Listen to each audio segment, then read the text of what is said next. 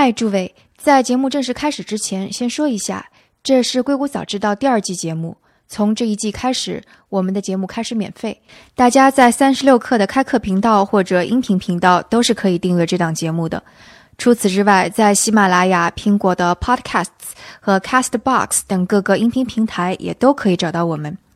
如果觉得我们的节目不错，请大家告诉身边的朋友们，或者是在这些平台上给我们留言，再或者是为我们点赞打分，这些都能够帮助我把这档节目做得更好。此外，也向大家推荐我们三十六课出品的另外一档音频节目《新商业观察》，这是由我多年的朋友，也是三十六课深度部的主编杨轩主持，用深度部第一手的信息来给大家剖析国内科技的动向。那下面就是正式的节目，请大家享用。欢迎来到《硅谷早知道》第二季，我是徐涛，您在硅谷的特派记者。这个世界飞速变化，那就请您借助我的采访，来和全球创新第一时间同步。今天我们的关键词是走出硅谷的风险投资人。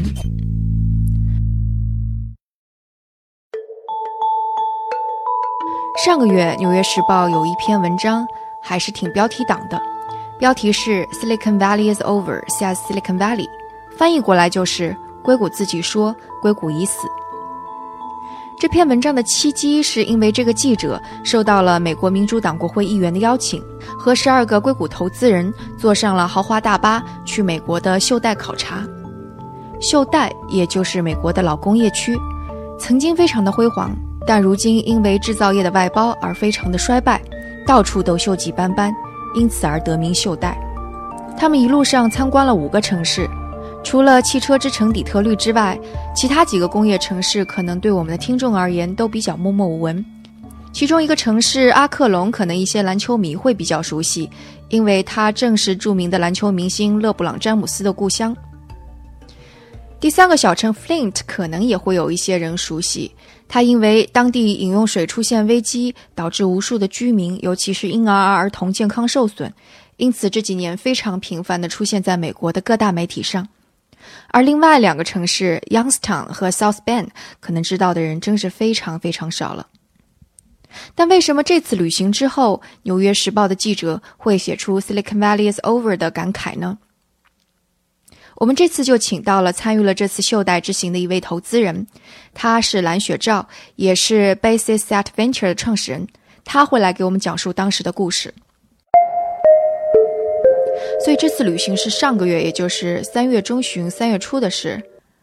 组织者是出于什么样的想法呢？呃，他当时是他和国会议员 Tim Ryan 还有这个 Ro Khanna，他们呃，这这两国会议员呢，就因为他们都是这个美国啊民主党的国会议员，又因为美国现在政治这个情况，对是，他们就是想去这个啊袖带这边了解一下，到底当时的群众是。啊，是怎么想的？去呃，会去选那个 Donald Trump 这个这个总统，特朗普这个总总统，所以他们想去了解一下，然后他们也想真的为当地做一些实事。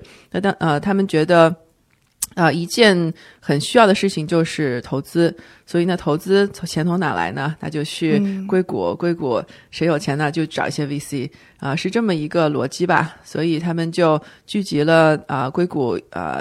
基本上最大的一些基金的呃投资人去呃看一看这些地方，所以就如果做一个不太恰当类比，就有点像是把江浙地区的 呃富有的企业家拉到大西部去去看一下，进行西部大开发这种感觉，是不是？呃，我觉得有点像是把北京的 VC 拉去西部。看的这个感觉，可能是你去把呃红杉啊，或者去光速啊这种投资人去拉到中部看一下。在这个，就你刚刚说到是十二个投资人，然后这个十二个投资人是都是来自于大部分是一些比较大的基金，有有一些比较小的基金，像我们这种是比较小的基金。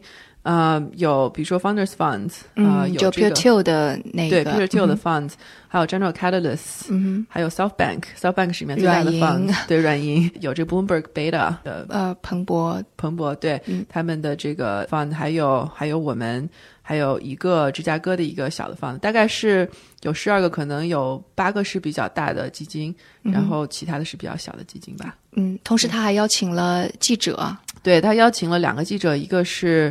呃，《纽约时报》的记者，另外一个是《华尔街时报》的记者，《华尔街日报》《华尔街日报》的记者嗯啊、然后有就议员，国会议员是 Tim Ryan 和 Ro Khanna，、嗯是他们两个全同陪行的。但是每到一个城市，都会有当地的国会议员和市长和呃政府的官员去接待吧。嗯所以我们大概在这个呃整个一个五个城市，可能见了有美国百分之百分之一、百分之二的国会议员。我们参观这五个城市，历史上都是工业非常大发达的城城市。嗯呃，但是呢，后来因为美国的这个制造业一直在向呃亚洲在转，所以美国国内制造业就越来越衰败。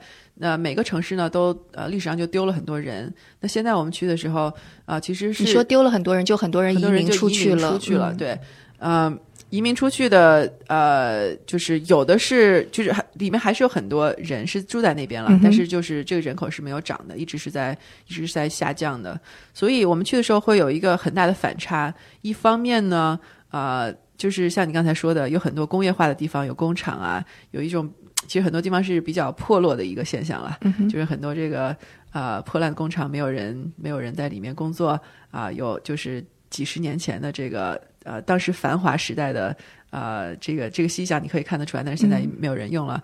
那另外一个方面呢，就像其实像北京七九八幺工厂一样，啊、很多旧的工厂现在被改良。啊、改良成为一个 tech center，就是你可以去有一些呃 startup 进进驻在里面，然后做一些现在更新的技术，所以这两边的反差非常大。那现在呢，工厂一改良啊、反而变得非常小资，啊、反而变得呃，大家觉得是呃很很很后现代了，就就这种感觉很七九八那啊，种，对对，很七九嗯八这种感觉。嗯对，底特律是零两千零八年呃经济危机的时候，呃，G GM 去破产，然后嗯福特其实也是大型的裁员，就是补充一下，GM 就是通用，通用，对对对对，就是当时其实就是非常败落。呃，其实两千零八年我是在 Michigan 读博士的，嗯当时非常明显的经济就呃很不行了，东西也很便宜，很大量的人才都外流，都去别的州了。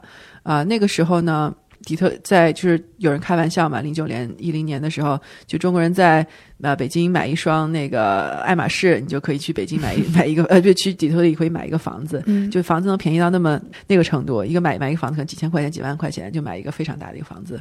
但是从两千零零九年以后，啊、底特律就就在重建了啊、你从那个零九年到现在，底特律的已经是非常不一样了啊、房价可能翻了有几倍。所以我们去的时候，就是刚才说的，一方面还呃破落工厂还是很多，但是另一方面呢，就是底特律啊市中心有很多的这个 remodel factory。就是工厂被重新装修了以后，变成了这个 tech incubator 嗯啊、比如说有些的那种孵化器，对科技科技嗯孵化器，在在 San Francisco 这个地方，你去一个孵化器，就比如说 WeWork，呃，嗯地方很小，然后很多人，然后很吵。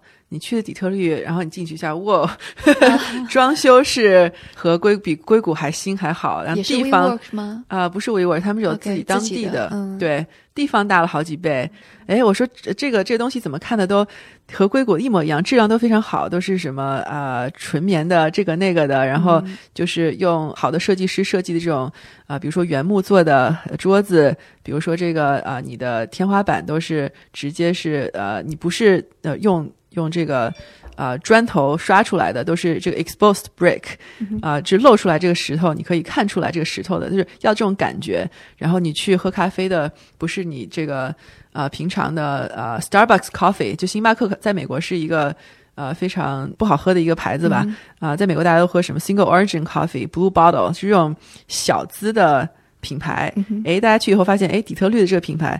啊、这些东西反而比硅谷做的还好，也有 Blue Bottle 之类的吗？还啊、是他们有 Single Origin Coffee，、嗯其实和 Blue Bottle 差不多的这个牌子，就是非常好的那个高质量的呃这个咖啡。就大家过去以后是，哎，怎么这呃觉得和大家想的完全不一样？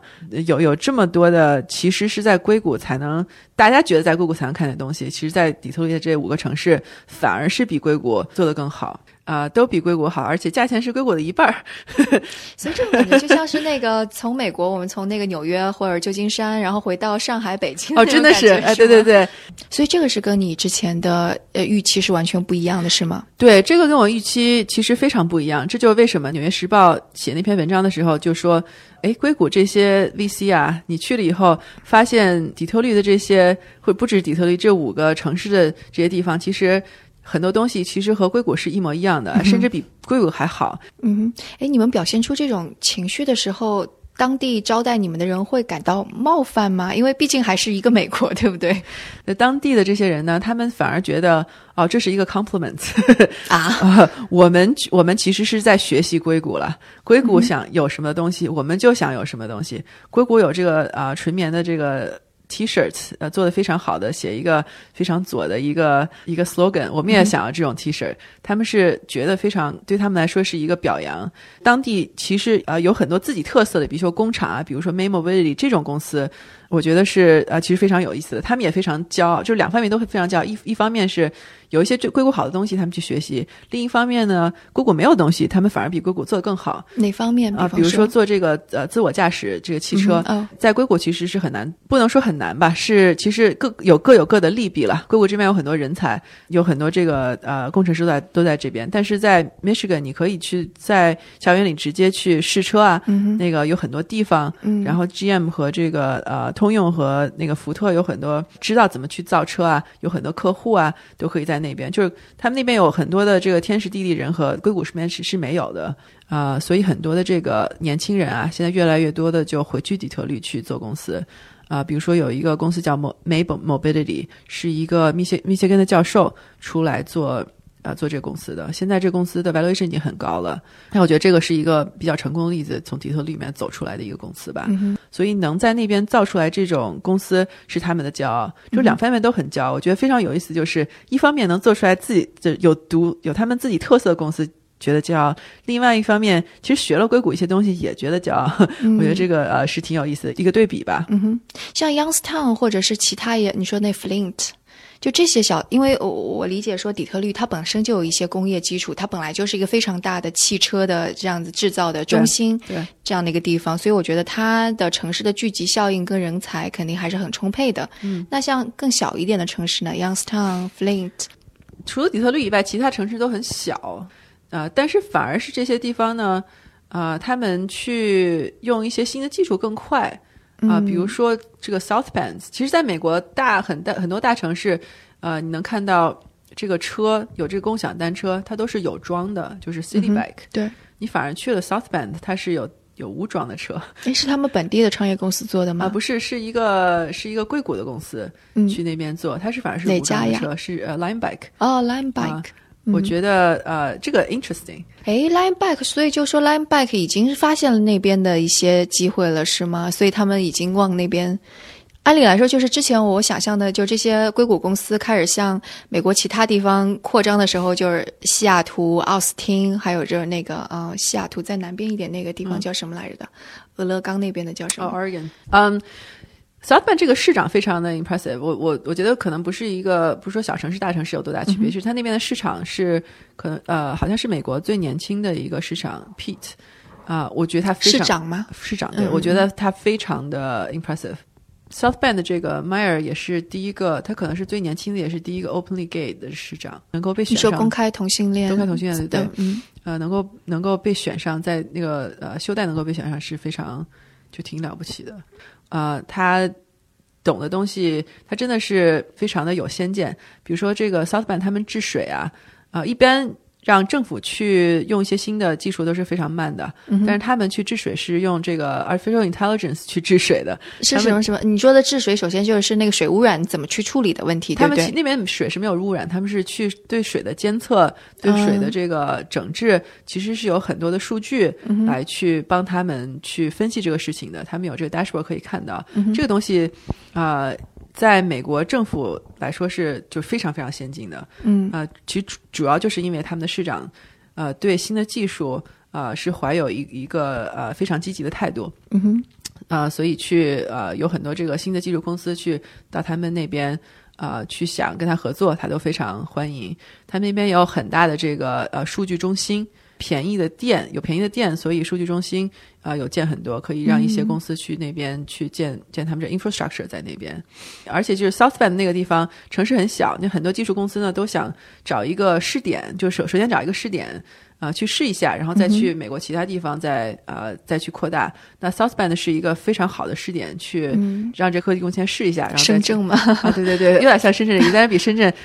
小太多，对对对，这个城市比深圳小太多了。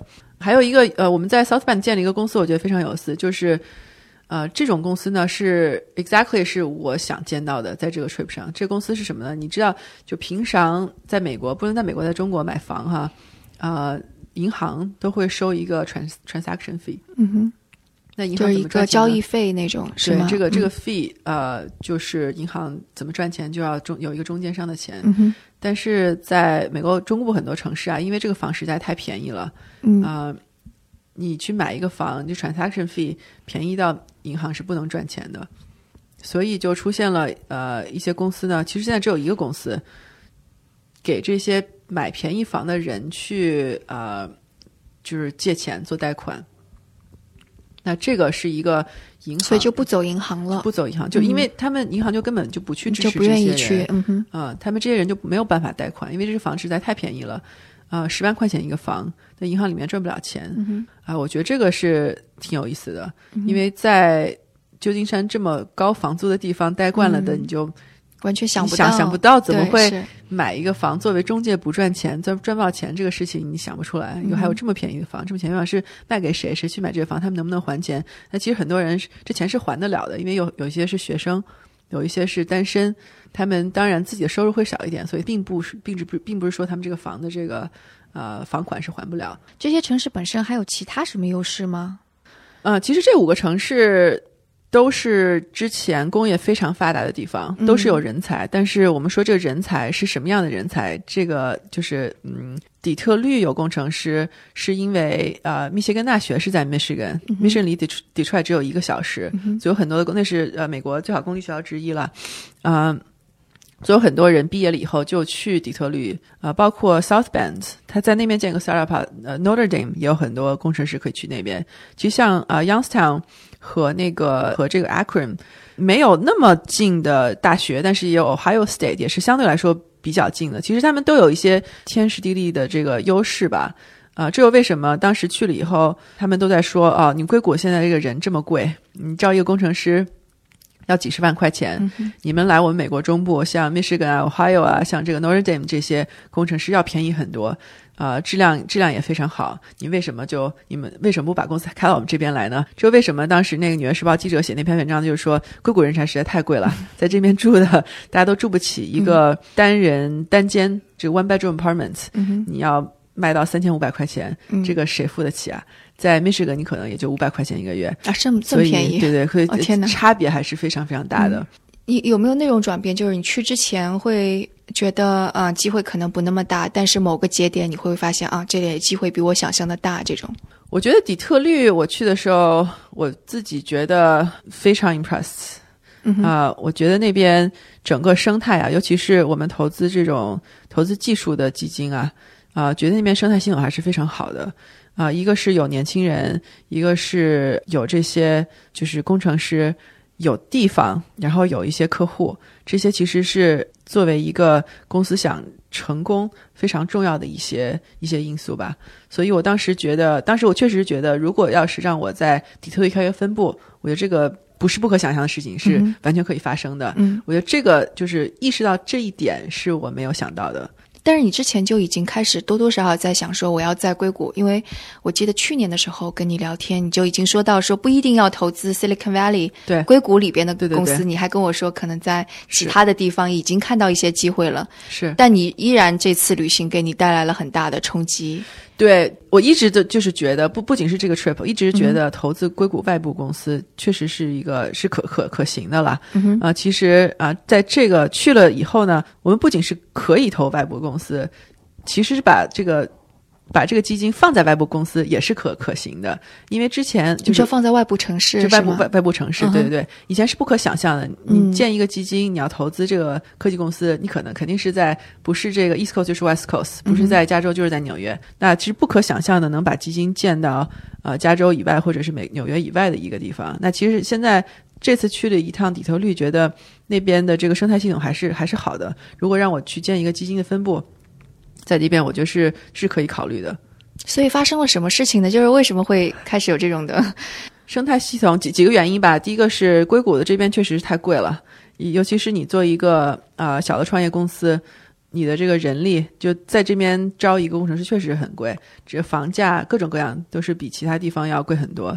然后第二啊、呃其实所以就相当于是这边已经发展到了一种饱和的，在地理位置上没有办法完全容纳它的一个地步了，是吧？我觉得不能说是饱和吧，就是说，如果你是想这边建一个公司，那你的融资能力就得特别强。啊、你是想花这么多钱啊、你当然要融这么多钱，你才能这样花。对我觉得，呃，饱和是当然远远不没有饱和的，还有很多机会的。但是说对这个 CEO 的融资能力是一个比较大的考验，这是第一。第二就是，即使你能融这么多钱，你想不想要花这么多钱在在这个雇人上面？你是雇人还有房租之类的是吗？你可以可以考虑一下，是不是能把这个钱花到其他方面，有这嗯有这样考虑的因素吧？我觉得这个是呃，硅谷这边还是大部分公司呃成功公司还是在这边，就是呃大部分的这个呃 unicorn 或者 decacorn 还是在这边，但是就是说大家慢慢的意识到。硅谷不是唯一可以建立成功公司的地方，嗯，其他地方也可以建成功公司，并不是说硅谷不能建成公司了，就是两边都是可以。对，但这个现在就到了一个节点。我看那个《纽约时报》还提到了一个数据，说这这几个月往外搬家的那个搬家公司的车都不够用了。就说如果是你是从别的地方搬到那个拉斯维加斯，拉斯维加斯好像是很多科技公司和那个人他会选择的地方，说什么搭个飞机来都更加方便。就是说从别的地方搬到拉斯维加斯只要一百块钱的搬家费，但从硅谷要搬到拉斯维加斯这种单程的是一千美元，所以贵了十倍。对，现在是有一些呃非常明显的趋势哈，一个就是呃远程的这个 team 越来越多，啊，有的虽然是在硅谷的公司。啊、但是他们可能有一个团队是在，比如说是在欧洲，在东欧，嗯或者是在中国，在亚洲，或者是在美国其他的地方，或者在加拿大，啊，或者在这个呃，就就是有会能很便宜的雇，比如说十个、二十个工程师去把这个产品先做出来，然后再考虑其他的，因为这种是越来越多的远程的 team。呃，第二个越来越多就是，其实很多人去搬家搬出到硅谷，这边房价确实很贵，不是指不是只是房价贵，人工贵，你其实嗯交的税也比其他多很多。对，买菜都贵。对，加州的就州税就已经有百分之十几了，所以各种各样都贵。这就是为什么这个现在越来越多的人去找一些便宜的东西去做自己的公司吧，尤其一些初创公司。但是反过来说呢，这边的呃投资人也很多，基本上大多数投资人都是在硅谷。所以在这边公司呢，也是更容易去更容易去啊、呃找这个基金 raise money 吧。所以这两边就是在一些人考虑搬到硅谷外边的时候，也考虑了这个因素。其实像 Peter Thiel 他去搬到硅谷外面，这对他来说很容易，他不需要去融钱，他自己就是就是很多钱。嗯，所以他他搬到 LA 对他来说，他可以投资更便宜的公司啊，他也不需要融资啊。我觉得这个对对他来说是是一个很好的方向。而且一旦有好的公司，别人也愿意千里迢迢跑过去。对他可以到那边整个生态系统，可能就是呃对他是非常有好处，都去找他了嘛。除了这个，还有什么其他因素吗？就其实最主要的还是成本的问题。对，成本是一个最大问题。另外，呃，就是我刚才说的整个生态系统，就是因为现在美国呃很多的公司都是在做 B to B，啊、b to B 意思就是你要去找到客户，你客户从哪来呢？那在硅谷最多客户是一些科技公司，但科技公司总是呃一小的部分。最终，一个公司要做很大的话，你还是要服务于美国广大的其他的公司。这些广大其他公司在哪儿呢？其实是在美国各个大的其他地方。啊，如果你是想卖一个，把你的产品卖到啊，比如说卖到福特，那福特是在密西密歇根的，你说在硅谷的话，你可能要跑来跑去的。啊，我觉得这个客户在哪儿是是一个很大的因素吧。就为什么一一些公司建到一一定规模的时候，他们就去，比如说由他去建一个这个呃销售的一个一个分公司，因为那边有很多客户，还有很多这个非常厉害的呃这个销售。呃，这是一个一个因素，就是客户在哪里。第三个因素就是你能不能够你的这个公司做的是什么，在哪边有一个更好的生态系统去支持你这个公司啊？比如说，在加州最多的就是各种各样的科技公司，但是在纽约，你如果是做呃 fintech，就是呃金融方面的或者是保险方面的很多公司到那边。那如果你去做农业的公司，加州是第一大的农业呃农产地，但是 Michigan 是第二大农产地，你可能就去 Michigan 去做一个这样的公司。还有工业的公司，对吧？工业公司，你如果你要是服务于工厂，加州是工厂，其实是是有有很多工厂了，但是其实最多工厂在哪？其实，在亚洲。所以很多做机器人、做工厂的公司，他们会在亚洲开一个分部啊，或者是不停的去飞到那边去去去学习啊。还有美国中部有很多很多工厂。其实我们去的这个袖带。啊，这个地方很多工厂都是在那边，还在运营是吗？啊，有有还在运营的，对，呃，虽然产量下降很多，但是还有还在还在运营的，嗯，啊，所有这些我主要是这这三个因素啊，就要考虑看你是什么样的一个公司啊，去这个呃公司 CEO 是怎么怎么样布局的吧？嗯，所以其实这样说起来也是因为呃移动互联网。或者是互联网或者科技已经发展到了，就是之前全都是完全线上嘛，就感觉好像我造出一个空中楼阁的东西，然后你们用就行了。但现在越来越成为就是那个什么 Anderson 说的 “software is eating everything”，所以已经非常渗透到了实体的经济当中去了。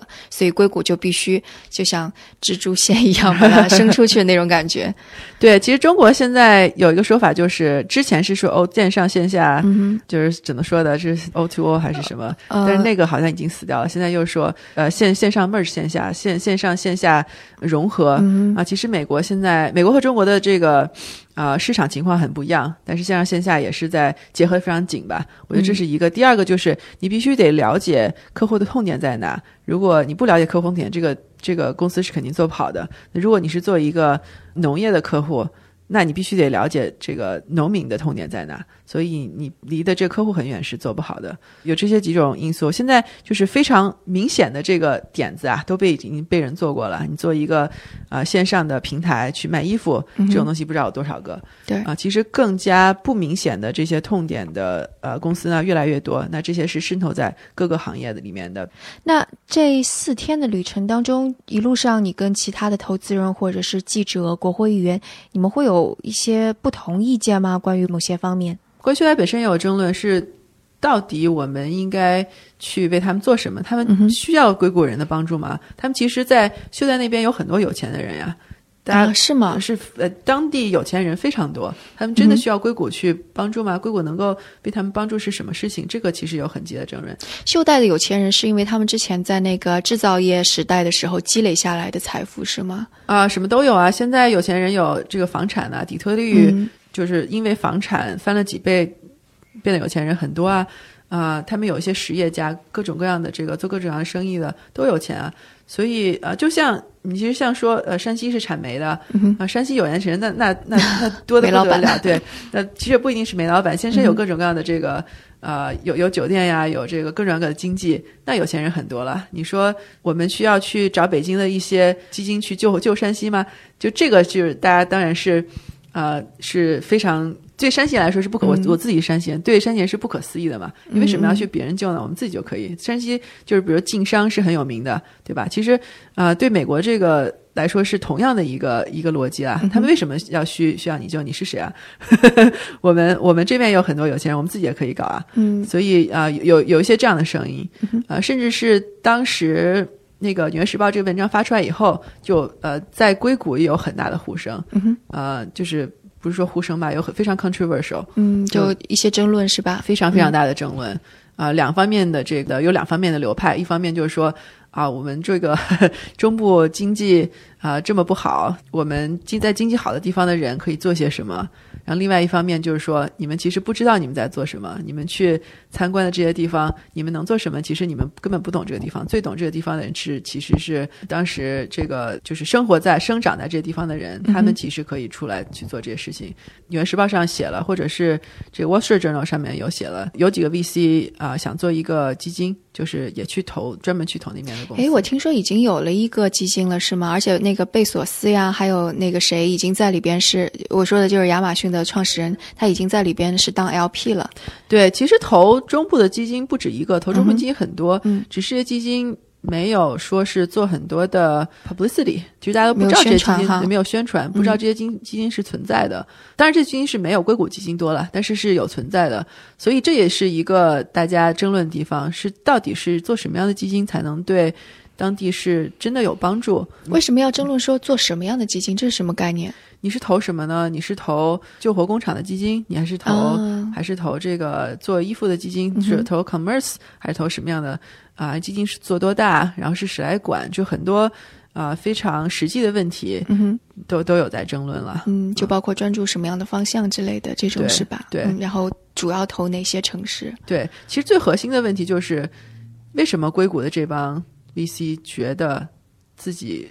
要去救中部的这些人，他们自己可以救活，他们其实根本就不同意姑姑这边这些人的证件啊，对，或者是生活方式，对，也有党派之争，所以两边是其实不是存救不救的问题，可能就是说我们怎么能够互相学习、互相帮助，可能是这么一个一个说的方式吧。但这次旅行的开端就是是其实是那个政治家，民主党这方面的。议员他想要搞一种类似于就是拉动投资、拉动那个当地经济的这样的一种行动。其实 VC 刚开始也没有想到这一点，对不对？对，其实 VC 想救人的 VC 是很少的嘛。VC 其实就是 VC 要怎么样，要要去投资最大化哈。对，要要利益最大化，要投资最好的公司。这 VC 的目的是是要为 LP 产生很大的利益，为自己产生很大利益，要投最好的这个呃科技公司。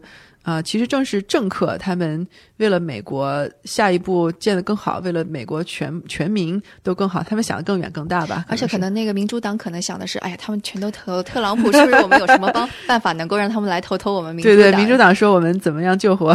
对对对，你看我能够拉动当地经济，是不是这个方法也可以可行？对对对对对对对，其实我是本着学习的目的吧，其实我自己没有没有想其他太多。其实你刚刚说到的，就硅谷的投资人的这种。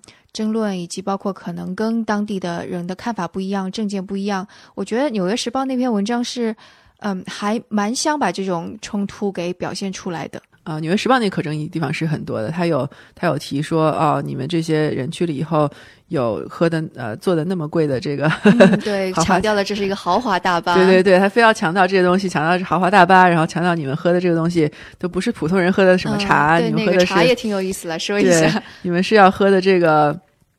啊，煤炭味儿的啊，kombucha，呃，黄菌茶，黄菌茶，我都不知道那个中文怎么翻译。对，类似于就是一种发酵过的茶。对，就是其实就是，然后还有强调了那个甜甜圈还是那个啊，就就是什么有机呃，是那个素食主义者，素食主义者，对对对，健康的。对他就是这个，我觉得这个文章写的时候就是非常强调这个东西，但其实呃，我们自己在这个大巴里面根本就没有注意到，我都不知道。这个我都没有喝那个茶是什么东西，也没有喝吃这个甜甜圈。这个大巴当然这个舒服大巴，你在车上待四天 一不停坐，当然舒服是比不舒服的要要好多了。呃，还是就是报道报道起来和实际上还是觉得呃有一定的差距吧。对，其实我在看那篇文章的时候，我也会觉得他几乎是把嗯硅谷跟美国的这个袖带地区。就觉得好像是分界线很强，就我看的时候有这种感觉，感觉是发达国家的一群投资人在去非洲或者就是那种就非常不发达的地区的那种的鲜明对比，在这会有这种感觉。但如果你一旦把它想的是，嗯，这些地方其实就比方底特律也曾经是美国还挺好的地方，而就在一个美国，他居然这样子去形容，的确还争议挺大的感觉。对，我觉得其实他这个，因为你写文章嘛，就是想。你做一个标题党，就有更多人来读啊！我可我可以我可以理解文章为什么写出来是这样的。那好，那今天节目就到这里，非常谢谢蓝雪照做客我们硅谷早知道。好，谢谢。那在节目的最后，我用一首比较特殊的音乐来结束这次访谈。这首歌是蓝雪照在袖带之行的路程中听到的。当时他在底特律，一位叫做 MAMASO 的当地歌手用歌曲来表达出小城 Flint 在制造业外包之后遭遇的经济萧条。蓝雪照说，这首歌当时把很多人都给唱哭了。那我也把这首歌分享给我们的听众。如果大家对本期的节目或者这首歌有兴趣、有想法，都别忘了给我们留言，或者在各种的音频平台上给我们点赞打分，这样都能够帮助我把这档节目做得更好。